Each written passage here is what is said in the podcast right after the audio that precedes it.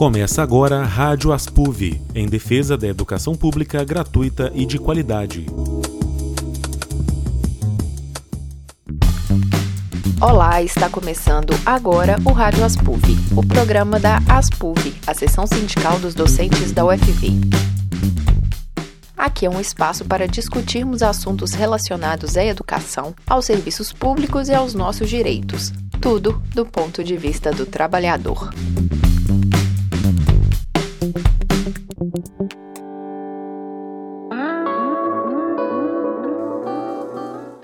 Novo coronavírus deixa o mundo em alerta.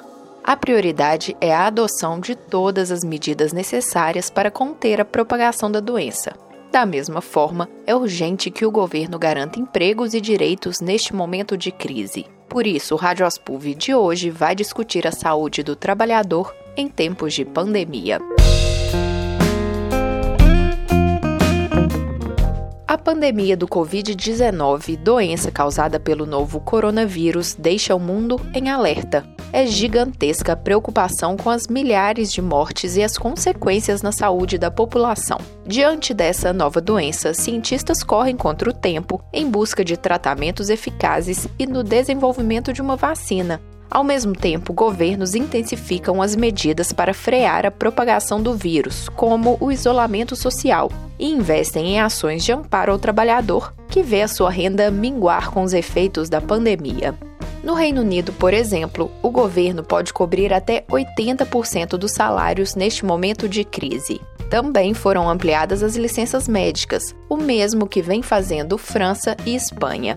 Aqui na América Latina, o governo chileno apresentou um projeto que garante os salários de quem deve ficar em casa e não pode fazer o trabalho remoto. Na nossa vizinha Argentina, foram proibidas demissões e suspensões de funcionários num prazo de 60 dias. Também foi oferecida ajuda financeira a empresas de pequeno ou médio porte e famílias afetadas poderão receber um bônus. Neste momento, a prioridade é a saúde das pessoas. Da mesma forma, é fundamental garantir empregos e direitos para que os trabalhadores tenham condições de sobrevivência dignas e possam, dessa forma, melhor enfrentar e contribuir no combate à pandemia, evitando, por exemplo, ter que sair de casa para buscar o sustento ou chegarem a uma situação de grande necessidade financeira. Aqui no Brasil, o governo tem sido duramente criticado pela população, comunidade científica, entidades dos trabalhadores, governos estaduais e municipais. Primeiro, por negar a gravidade do momento e até mesmo por incentivar que as pessoas sigam suas vidas normalmente, contrariando todos os protocolos estabelecidos pelas organizações de saúde. Segundo, pela ausência de políticas de amparo ao trabalhador. Um projeto de auxílio aos informais foi aprovado pelo Congresso e demorou dias para ser sancionado pela presidência, mesmo assim com vetos. Brasileiros à espera da liberação da verba passam até fome. Uma medida provisória publicada nos últimos dias permite ainda que empresas cortem até 70% dos salários dos empregados por um período de três meses. E o governo intensifica também o discurso para cortar as remunerações dos servidores públicos.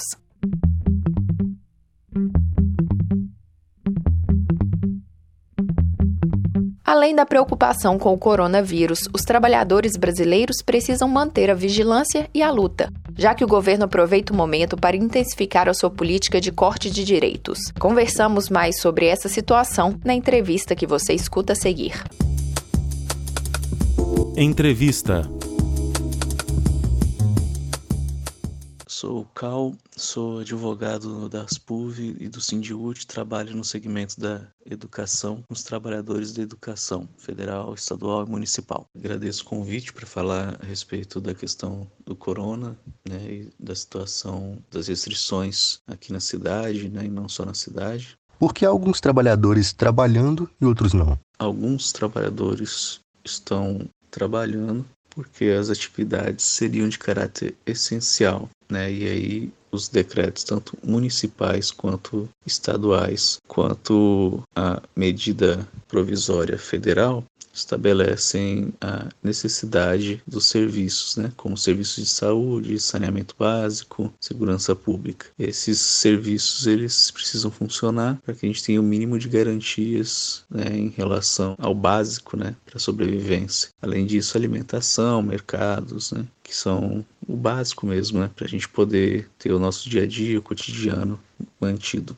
Agora, o restante dos trabalhadores, principalmente o setor de serviços, a gente observa que tem como executar o trabalho remoto, que a gente chama, né? Trabalho em casa, pelos meios de informática, né? Esses trabalhadores, eles podem continuar a mesma função, mas com as restrições impostas aí pela questão sanitária. Os trabalhadores que estão em casa continuarão executando a mesma função? Existem aqueles casos em que não é possível o trabalhador executar sua função fora do local de trabalho. Aí nesses casos já teriam que se aplicar as situações previstas em MP e também na própria CLT, para aqueles que são trabalhadores da iniciativa privada e no caso serviço público ficaria a cargo dos decretos ou das leis específicas, né, quando elas têm a previsão, ou na maioria dos casos, como a gente observou, nos decretos de cada poder público local, né, local, estadual, federal, em que houve na maioria dos casos uma medida de trabalho remoto para os que podiam, né, uma escala de revezamento para os que tinham que executar trabalho presencial, uma restrição programada para os grupos de risco, né, sem ônus, em alguns casos a antecipação do recesso de férias, né, do recesso de julho, né, em outros casos compensações de férias regulares, licença-prêmio para aqueles setores do serviço público que ainda existem esse tipo de iniciativa, né, dentre outras formas de compensação posterior.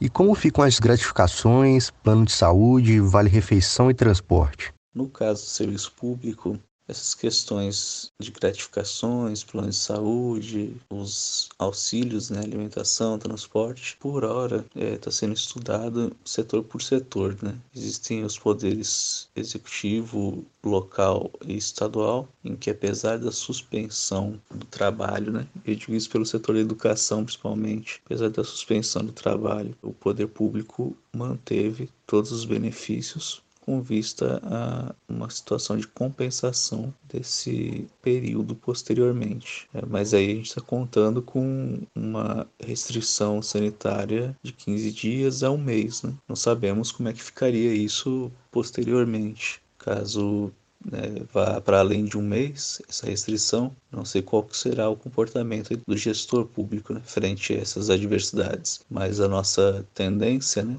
da Organização dos Trabalhadores é aconselhar a manutenção de todos os benefícios, inclusive porque o que está sendo discutido hoje em dia é manutenção também das questões econômicas e sociais, né? Então, nesse período, você afetar o trabalhador cortando parte do salário é algo que vai dificultar não só o trabalhador né, na sua subsistência, como a própria economia, né? que vai ter menos investimento no curto prazo e menos consumo, né? E isso vai afetar toda uma, uma cadeia de produção, não só local, né? Precisa se atentar para essas questões também na hora de avaliar qualquer tipo de supressão de salário, mesmo que temporário. No caso do Serviço Federal, docente, nós estudamos ainda formas de ter compensado qualquer supressão dentro desse período, né? qualquer supressão de gratificação, enfim, de auxílio, porque havendo essa supressão e uma posterior compensação da carga horária, né? mesmo a questão de trabalho remoto hoje, né? e aí o poder público entende que em parte não se justificaria pagamento de algumas gratificações, Vou colocar aí como exemplo auxílio transporte, mas posteriormente esse trabalho seria dobrado né, é, durante o período letivo, tendo compensado inclusive esse período de recesso, esse período em que não tem sido feito trabalho presencial, eu entendo que vai ter que ter uma negociação com o poder público para avaliar se realmente a carga horária posterior né, as atividades posteriores não implicaram aí numa é, compensação desses dias de trabalho é, suspenso ou de trabalho remoto, né? Que aí, nesse caso vai ter que ser revisto qualquer corte que tenha havido nesse período, né? Mas é algo que tem que ser planejado com o poder público para não haver aí mais atropelo, né? Ainda assim, nós avaliamos que as supressões elas não são nem um pouco vantajosas, mesmo para a sociedade, para o poder público nesse momento. No caso de uma suspeita de infecção, aconselhado é que o trabalhador fique em casa, né, em isolamento, antes de procurar um atendimento médico nos postos de saúde ou hospitais. Então não tem um atestado. Como fica essa comprovação? No momento existe inclusive uma preocupação em relação aos sintomas, né, do trabalhador quanto à infecção pelo coronavírus, porque nós estamos no período de gripe, período em que há uma difusão larga aí de gripe e vamos aumentar essa incidência agora no inverno. Então, quando a gente fala do trabalhador ficar em isolamento, né, antes de procurar atendimento médico, nos postos de saúde, principalmente, que estão atendendo aqui em Viçosa, eu não vejo problema o fato de ele não conseguir um atestado, né? Porque aqui em Viçosa, pelo menos, o que tem acontecido é que a equipe médica, né, a equipe de saúde, ela é contactada pelo paciente, né, pelo trabalhador, e o trabalhador aguarda em casa, mesmo com sintomas ou sintomas parciais, e ocorrendo a visita da equipe, né, esse trabalhador vai ser avaliado e provavelmente com base nisso vai poder obter uma declaração, uma comprovação de que estava com sintomas, seja de gripe, seja outros sintomas, mesmo não tendo um exame complexo, né, como seria o, da, o, o exame PCR, né, o exame rápido que está sendo realizado, né, ou planejado ainda para se realizar em relação ao coronavírus. Eu entendo que a comprovação pode ser entregue posteriormente ao empregador. E aí, nesse caso, eu entendo que em Viçosa que existe a possibilidade de obter posteriormente essa declaração com a equipe de saúde. O patrão pode diminuir o salário e a jornada do trabalhador mesmo sem ele concordar? O ponto final dessa questão toda da suspensão do trabalho seria avaliar os efeitos da MP 936, né, editada recentemente aí pelo governo federal. Nesse caso, a gente fala da diminuição do salário né, e da suspensão do trabalho de várias formas, né? A redução parcial do salário, a antecipação de férias que já havia sido colocada em MP anterior, né? toda essa relação, a princípio, ela é prevista por meio de negociação. A MP 936 ela traz a figura da negociação individual. O problema é que negociação individual para suspensão de contrato de trabalho ela sempre vai ser pró patrão. Né?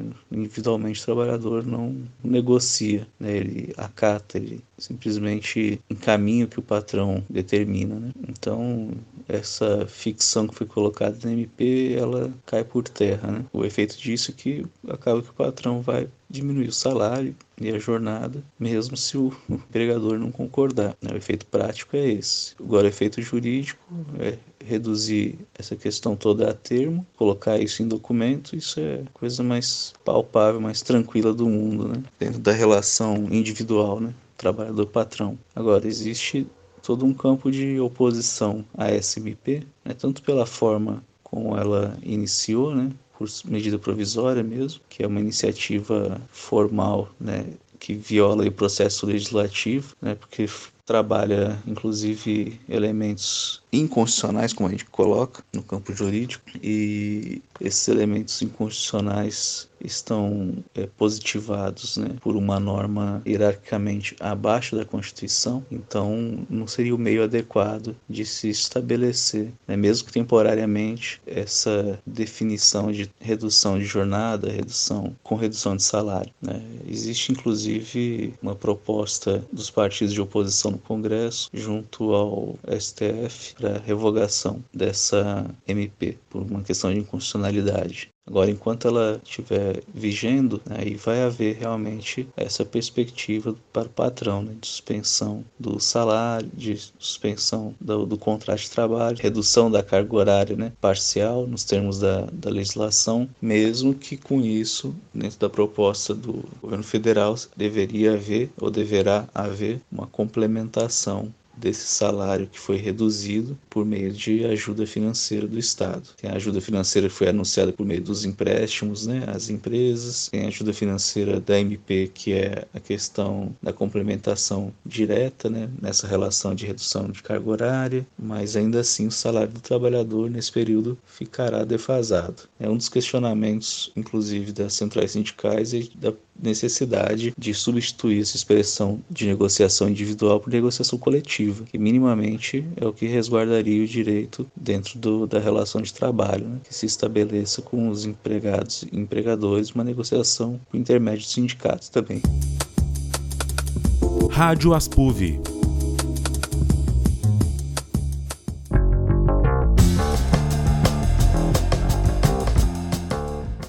Bom, e além de tudo isso, enquanto o mundo investe pesado na busca por soluções para a pandemia, o Brasil dá continuidade à sua política de sucateamento da ciência. Em meio à crise do coronavírus, milhares de bolsas de pesquisa foram cortadas no país. O corte de verbas na área da ciência vem se acentuando nos últimos anos virou evidente após a promulgação da emenda constitucional número 95, que estabeleceu o teto de gastos. As consequências dessa medida se desdobram em todos os serviços públicos brasileiros, inclusive na saúde. O Instituto de Pesquisa Econômica Aplicada, o IPEA, calcula que o SUS deve perder 600 bilhões de reais nos 20 anos em que o teto vai perdurar. Ou seja, já era uma situação drástica, que só piora neste momento de pandemia que demanda maciços investimentos públicos para o atendimento à população.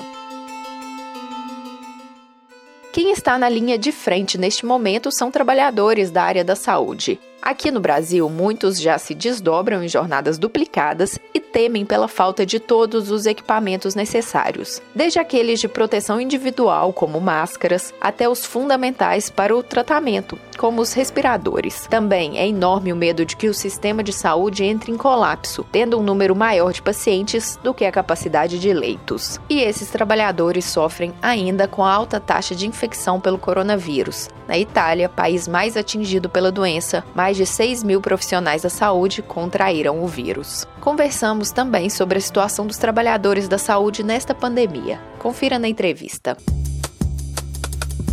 Entrevista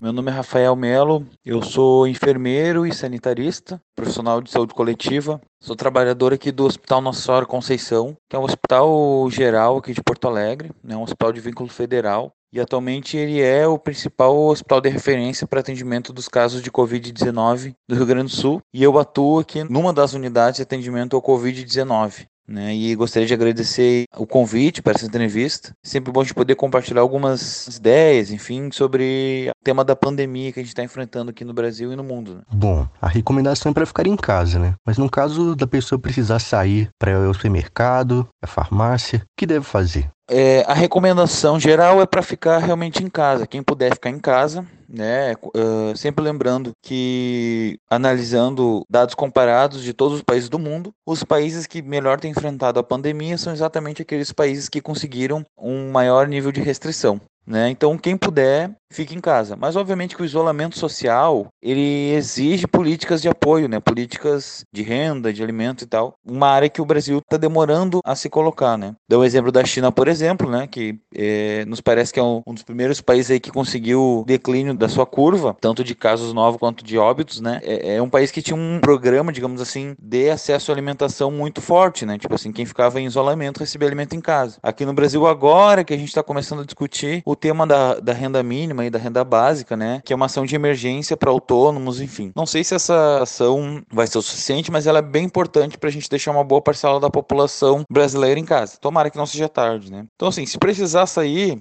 é, quais são as recomendações, né? Bom, tu vai sair na rua, o ideal é sair a menor quantidade de pessoa possível, né? Se possível, sair em horários que não tenha tanta gente na rua. Por exemplo, se vai no mercado, o ideal é ir no meio da tarde, que geralmente não tem tanta gente. Mesmo estando em, em estado de isolamento, né? A gente tem observado que horários tradicionais de pico ainda reúnem muitas pessoas no mercado, na farmácia, no banco e tal, né? Então, procurar horários, é, se possível, de meio de tarde e tal não levar idosos, né, e nem crianças assim no mercado e de preferência não sair na rua com essas pessoas, né? Ao sair, né, quem for sair, de preferência sair de manga comprida, tanto calça quanto camiseta, enfim. Se possível usar máscara, embora tenha várias indicações, várias pessoas dizendo que não é preciso e tal. Eu tenho recomendado se possível usar máscara, tá? Tem um tema aí da máscara de pano, que tem várias discussões aí, se pode ou não usar. A máscara de pano, na realidade, ela não garante proteção 100%, mas é uma barreira adicional, é um cuidado a mais, né? Então, ao estar na rua, sempre cuidar, né, para não cumprimentar ninguém, não tocar em ninguém, não levar a mão ao rosto, ao nariz, à boca, aos olhos. Se for tossir ou espirrar, cobrir aqui com a parte interna aqui do braço, né, não com a mão, porque a mão você vai botar em produtos, vai botar nas portas e tal, né? Ao chegar em casa, o que a gente tem recomendado é o seguinte: os sapatos que tu saiu na rua, de preferência não transitar com eles dentro de casa, tirar a roupa com que tu veio da rua, se possível, né, e deixar ela separada e depois lavar ela separada das demais roupas, né? Obviamente lavar as mãos quando chegar e se possível até tomar um banho quando chegar em casa seria o ideal. Quanto mais de higiene, mais de cuidado a gente puder ter ao chegar em casa, principalmente da rua, é o ideal. Ainda mais se, por exemplo, tu não tem alternativa e tem que trabalhar, né? Ah, tenho que pegar ônibus. Aí mais ainda porque tu passou por lugares de aglomeração, enfim, né? Então é ideal tu ter o máximo de cuidado possível, né? Não tocar nas pessoas, não abraçar quando chegar em casa e tal, né? São recomendações importantes para evitar aí o contato, né? Que é a principal forma de transmissão do Covid-19. A quais sintomas precisamos ficar mais atentos para observar um possível contágio? Os sintomas mais comuns do Covid-19 é tosse e febre, tá? Podendo ou não ser acompanhado de outros sintomas. Entretanto, tem se observado que existem muitos casos de coronavírus, pessoas que positivaram e que não tiveram sintomas, né? E aí que mora o perigo, né? Por isso que, mesmo não tendo sintomas, o ideal é a pessoa manter os cuidados de higiene, não tocar nas pessoas, enfim. Quais são os sintomas principais? Como já falei, tosse e febre, é, podendo aparecer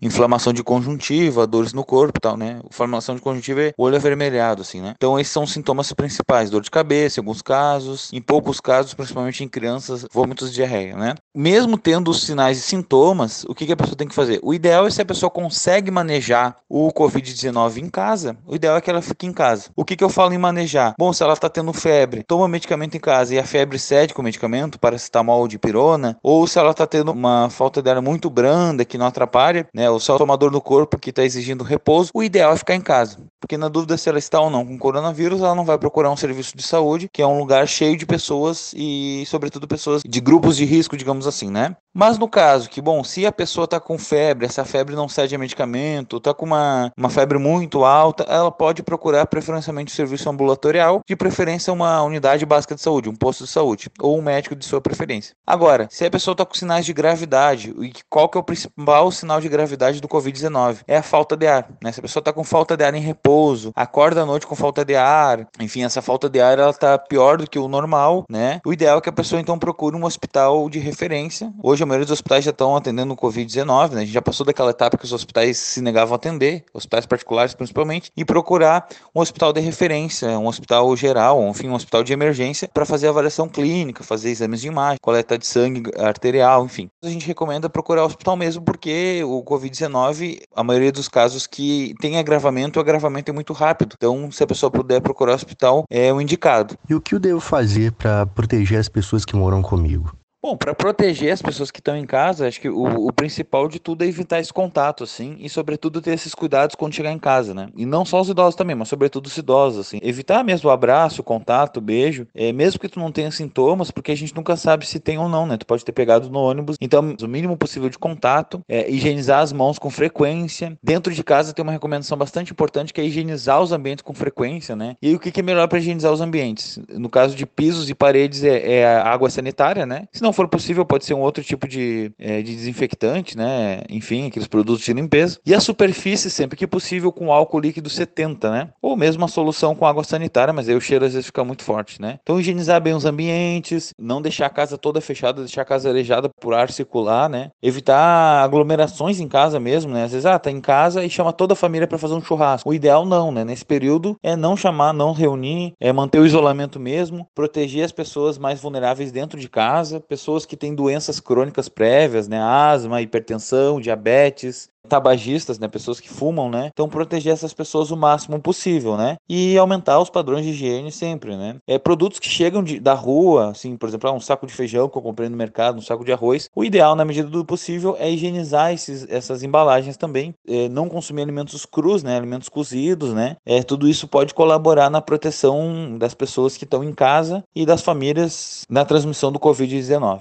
E para vocês profissionais da saúde, como o coronavírus mudou a rotina? Para nós nós profissionais de saúde, assim, essa tem sido é, um dos maiores desafios recentes, assim, né? Na época da pandemia do H1N1, eu ainda era estudante, atuei nela como estagiário e agora estou atuando, né, como um profissional que está na linha de frente no combate ao Covid-19, né? Tentando salvar a vida a vida, assim a minha rotina mudou bastante, particularmente acredito que é da maioria dos profissionais de saúde, assim. Eu, como tenho muito contato com coronavírus, eu tô morando separado da minha família, né? Até para proteger minha família, tenho minha companheira e tenho uma filha de 5 anos, né? Minha sogra, meu sogro, minha mãe, tá, enfim. Não tenho visto minha família, né? Até para evitar o contato. Eu até agora não tive nenhum sintoma de Covid-19, mas eu tenho preferido evitar o contato mais íntimo para proteger, né? A carga de trabalho, não só a quantidade de trabalho, né? Porque os pacientes com Covid-19, em alguma medida, muito deles é, têm uma exigência de cuidado assim, bastante intensa, mas também a carga emocional, digamos assim, do ponto de vista de saúde mental, né? Porque o Covid-19 ele tá na, ele tá na, digamos, na pauta do dia. Então a gente é, trabalha com bastante pressão, tanto das instituições onde a gente atua, né? Porque pro hospital a gente continua sendo empregado, né? Então é aquela coisa, né? Nenhum hospital quer ter nenhuma morte de Covid-19, né? As pessoas com Covid-19 também, por causa do isolamento no hospital, elas ficam isoladas, né? Então é uma situação bem difícil das pessoas enfrentarem, né? Então são pacientes que, que exigem bastante da gente do ponto de vista emocional também, né? Minha rotina mudou bastante. Estou morando sozinho, né? Longe da minha família. Tenho trabalhado bastante. Eu, particularmente, tenho tentado contribuir um pouco. Então, além do meu trabalho diário é, no hospital, eu procuro, assim, divulgar informações, estudar bastante. Tenho estudado de 3 a 4 horas por dia para estar tá sempre atualizado, né? O Covid-19, ele a qualquer momento vai surgindo informações novas, né? Que muitas vezes são importantes para o atendimento, para melhorar o atendimento das pessoas. Atualmente o que, que eu tenho feito é trabalhar e estudar muito, né? E me dedicado bastante assim para combater essa pandemia. Eu acho que quase todos os profissionais de saúde assumiram assim essa tarefa, essa função e estão aí na luta. Lá no hospital, e acredito que isso acontece em vários lugares, a gente está vendo um número muito grande de afastamento, né? Por atestado médico, assim, atestado de saúde. Alguns trabalhadores com sintomas, né, mas muitos trabalhadores, a maioria por problemas de saúde mental, né, porque a pressão está muito grande, assim, a pressão da mídia, a pressão da própria direção dos hospitais, assim, né, para tentar, enfim, executar o melhor trabalho e quem está na ponta, enfermagem, medicina, fisioterapia, trabalhadores da higienização, enfim, estão aí atuando sob pressão, né. Nossa rotina mudou muito, assim, né, e a gente está aí fazendo o máximo possível nessa luta. Que eu espero, assim, que no futuro essa valorização dos trabalhadores da saúde se dê continuidade, assim, porque a gente está vendo muitas pessoas é, valorizar e tal, mas espero que quando essa pandemia passar, e vai passar, estou torcendo para isso, né? Tenho certeza que vai passar, que a gente possa lembrar aí dos trabalhadores da saúde. Não só os trabalhadores da saúde, mas todo mundo que teve aí na luta, né? Trabalhadores do transporte, enfim, de fábricas, trabalhadores da educação, né? Porque muitos professores estão trabalhando à distância, é, trabalhadores da mídia, né? Jornalistas e tal. Todo esse povo aí que mostrou sua importância importância, né? E teve aí diariamente na luta contra essa pandemia. Queria agradecer a oportunidade da entrevista e ficar à disposição para responder qualquer pergunta. Rádio Aspuv